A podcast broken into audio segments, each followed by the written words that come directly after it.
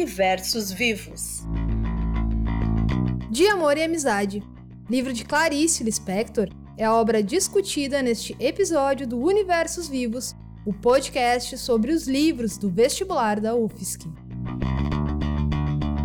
Eu sou Fernanda Nascimento e neste episódio converso sobre esta coletânea de crônicas com a professora e pesquisadora de literatura da UFSC, Ana Luísa Andrade, com a jornalista e escritora Priscila Pasco, com a professora de literatura do IFSC, Cláudia Regina Silveira, e com Pedro Carpe Vasques, organizador da obra. Uma escritora que pensa e faz você pensar junto com ela. Clarice Lispector nasceu em 1920, em uma aldeia então pertencente à Rússia e atualmente localizada na Ucrânia. Seu nascimento ocorreu durante o processo de emigração da família. De origem judaica, os Lispector fugiam do antissemitismo e dos constantes conflitos na região após a Revolução Bolchevique de 1917.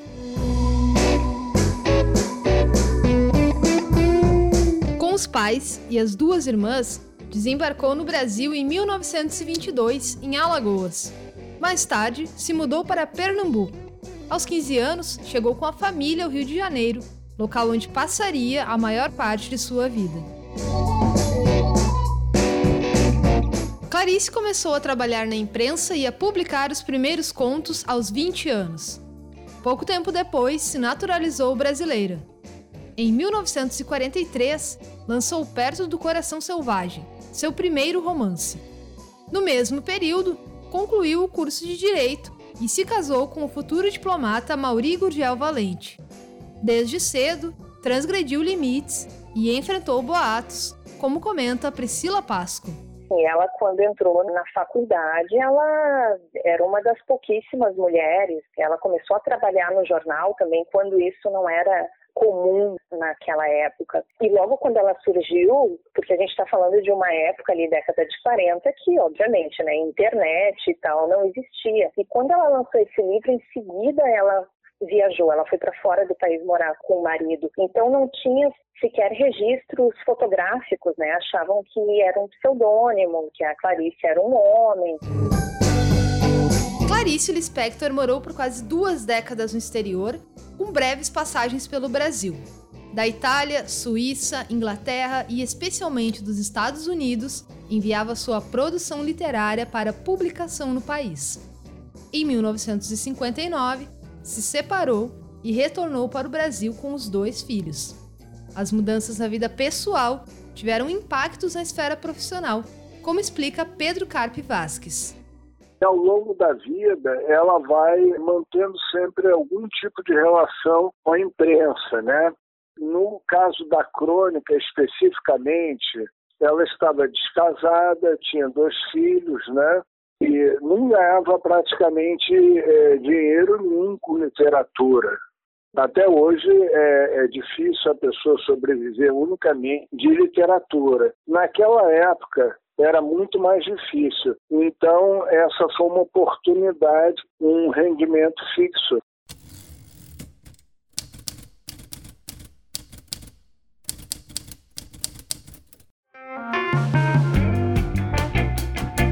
A obra de Clarice Lispector é vasta e profícua.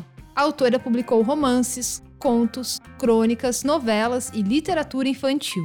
Uma produção marcada pelo tom intimista e subjetivo, inovador para a literatura brasileira, como explicam Ana Luísa Andrade e Cláudia Regina Silveira.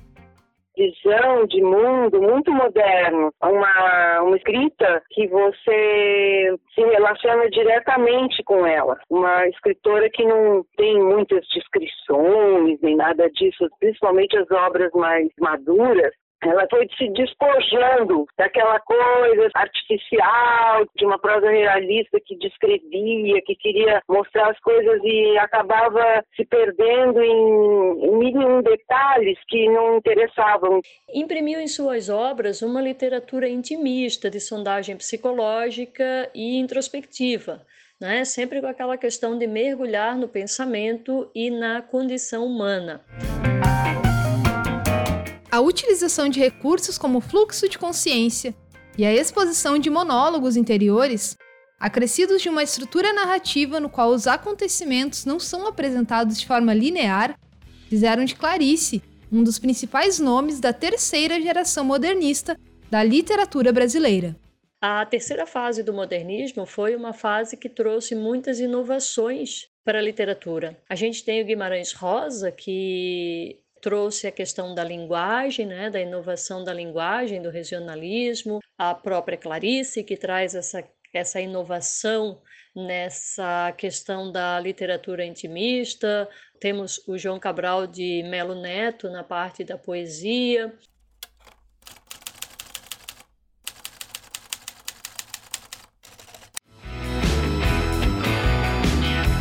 As rupturas que consagraram a escritora como uma grande romancista e contista brasileira também se fazem presentes em suas crônicas. Ao invés de se ater à objetividade e ao cotidiano urbano, características que consagram esse gênero literário, Clarice explora a subjetividade e a sua relação com a própria vida.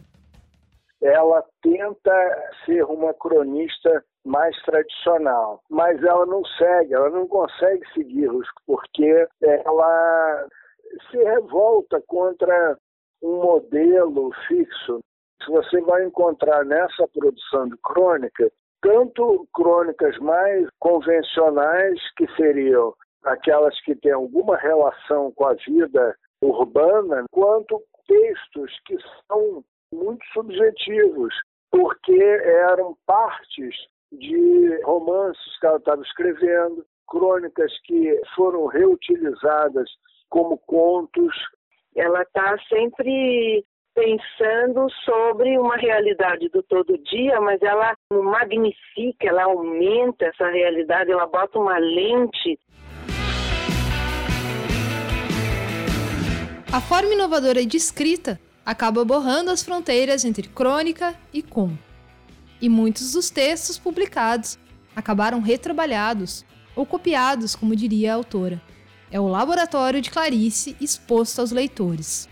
As crônicas e os contos, eles não têm uma divisão muito clara, porque geralmente crônica é o que diz respeito a uma história, é, um acontecimento jornal, mas os contos, no geral, também são isso. É, muitas vezes se confundem. Ela Sim. diz na, na descoberta do mundo, né? Gêneros não me pegam, quer dizer, a crônica não precisa ser necessariamente se ater à coisa do jornal e tampouco o conto precisa ser extrapolar a crônica, sair da coisa da crônica. Então, os dois são é, muito perto um do outro. Difícil você separar crônica do conto.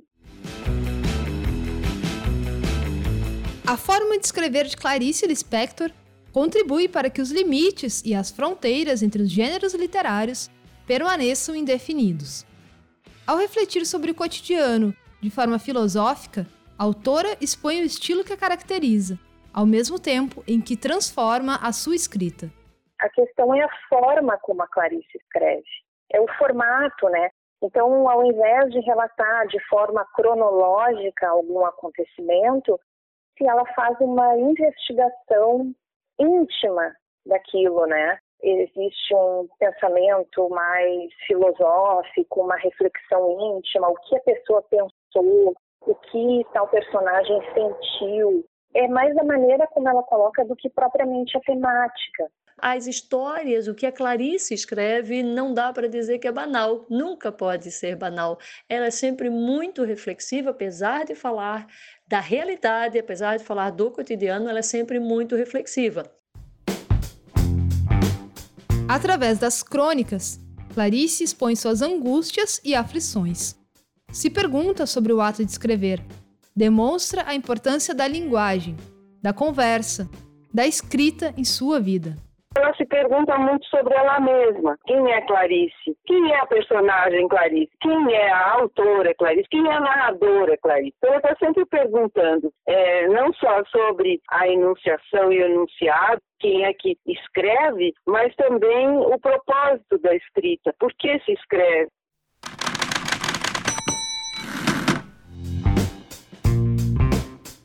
No livro De Amor e Amizade, o leitor é apresentado a reflexões sobre as descobertas da vida, as alegrias e angústias da adolescência, as frustrações da idade adulta.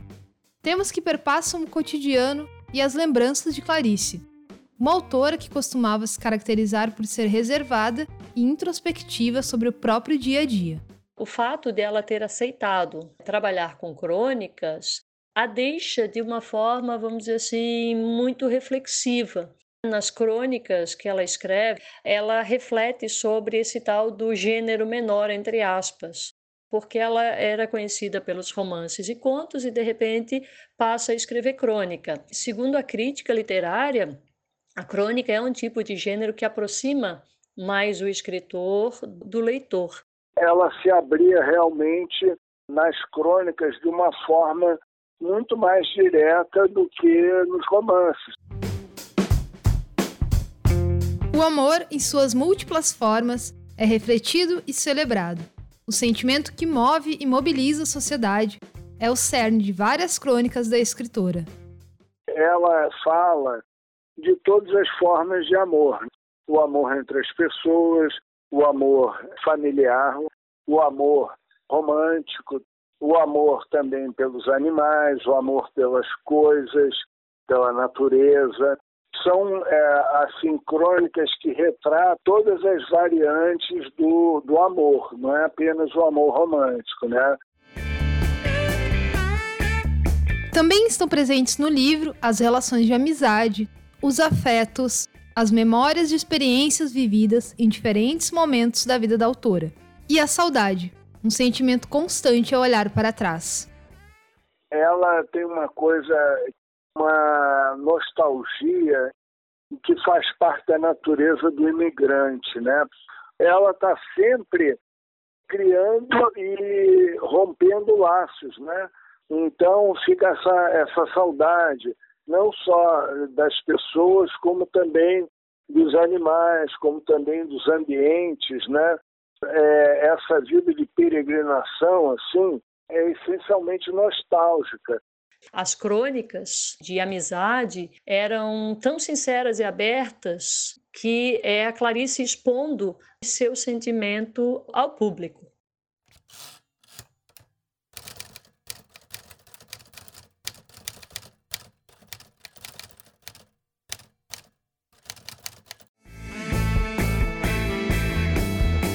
Clarice é uma escritora cuja obra nos convoca à reflexão interna e neste conjunto de crônicas nos faz pensar sobre as relações que estabelecemos com os outros, sobre os pequenos detalhes do dia a dia que transformam nossas vidas.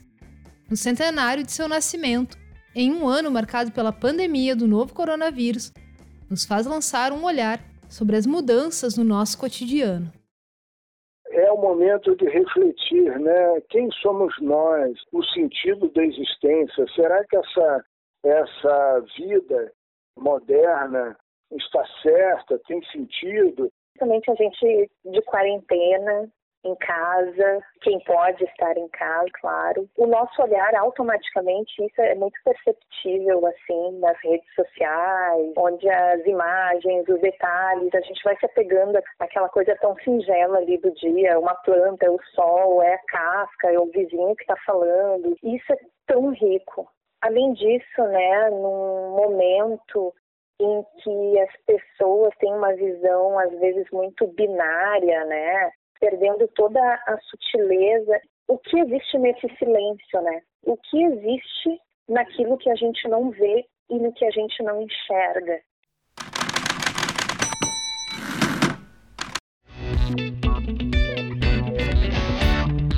Clarice Lispector faleceu em 1977 em decorrência das complicações de um câncer. Sua vida e obra seguem sendo investigadas e interpretadas em publicações no Brasil e no exterior. O único registro audiovisual de Clarice é uma entrevista concedida para o programa Panorama da TV Cultura, poucos meses antes de seu falecimento. A pedido da escritora, conversa com o jornalista Júlio Lerner foi ao ar apenas após a sua morte. Muitas vezes acusada de ser hermética, ela foi direta ao falar sobre sua obra. É que no fundo eu escrevo muito simples, sabe? será que as coisas simples hoje são recebidas de maneira complicada? Talvez. Talvez, mas eu escrevo simples. Eu não enfeito. Simplicidade e complexidade que também inspiram este podcast. O nome Universos Vivos foi sugerido pela jornalista e pesquisadora Isabel Colucci durante o processo de criação do projeto e faz referência a um trecho do romance Uma Aprendizagem ou O Livro dos Prazeres, de Clarice Lispector.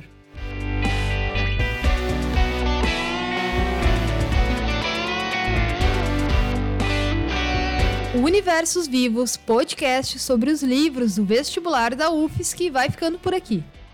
Este projeto é uma iniciativa da Comissão Permanente do Vestibular. Produção e apresentação: Fernanda Nascimento. Edição: Peter Lobo. Continue acompanhando todas as informações da UFSC em ufsc.br, no Twitter, UFSC, Facebook e Instagram, arroba Universidade UFSC. Até a próxima!